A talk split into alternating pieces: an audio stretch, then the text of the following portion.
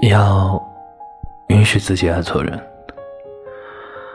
朋友们，要允许自己爱错人，要接受自己已经爱错了人，这几乎是不可避免的。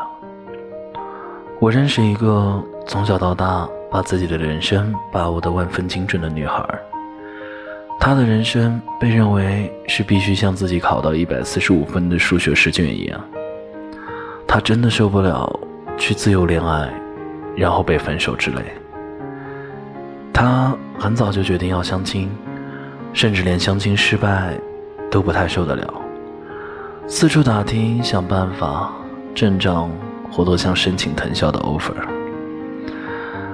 这是不受伤的人生，可也完全不是我想要的。我也曾经因为爱错了人。痛苦万分。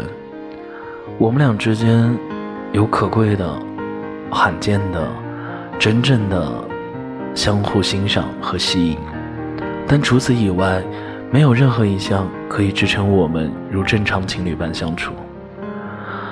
我曾经跟错误的他尝试过在一起。我知道，我们对于彼此，都只是漫长人生里最终会被翻过去的篇章。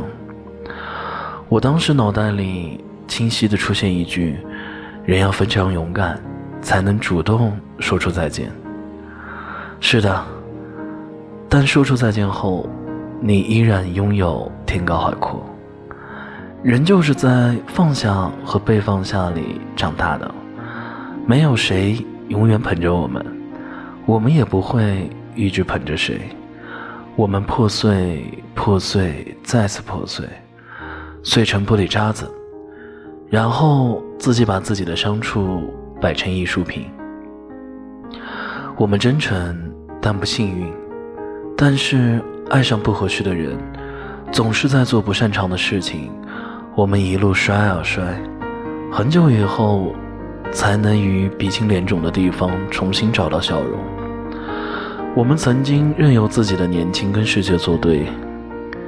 我们。就这样笨拙的长大，没关系啊，我们一路都在犯错，一路都在被抛弃，可这也是我们现在如此强大的原因。而且，我现在相信，爱情会奖励一直很努力寻找他的人呢。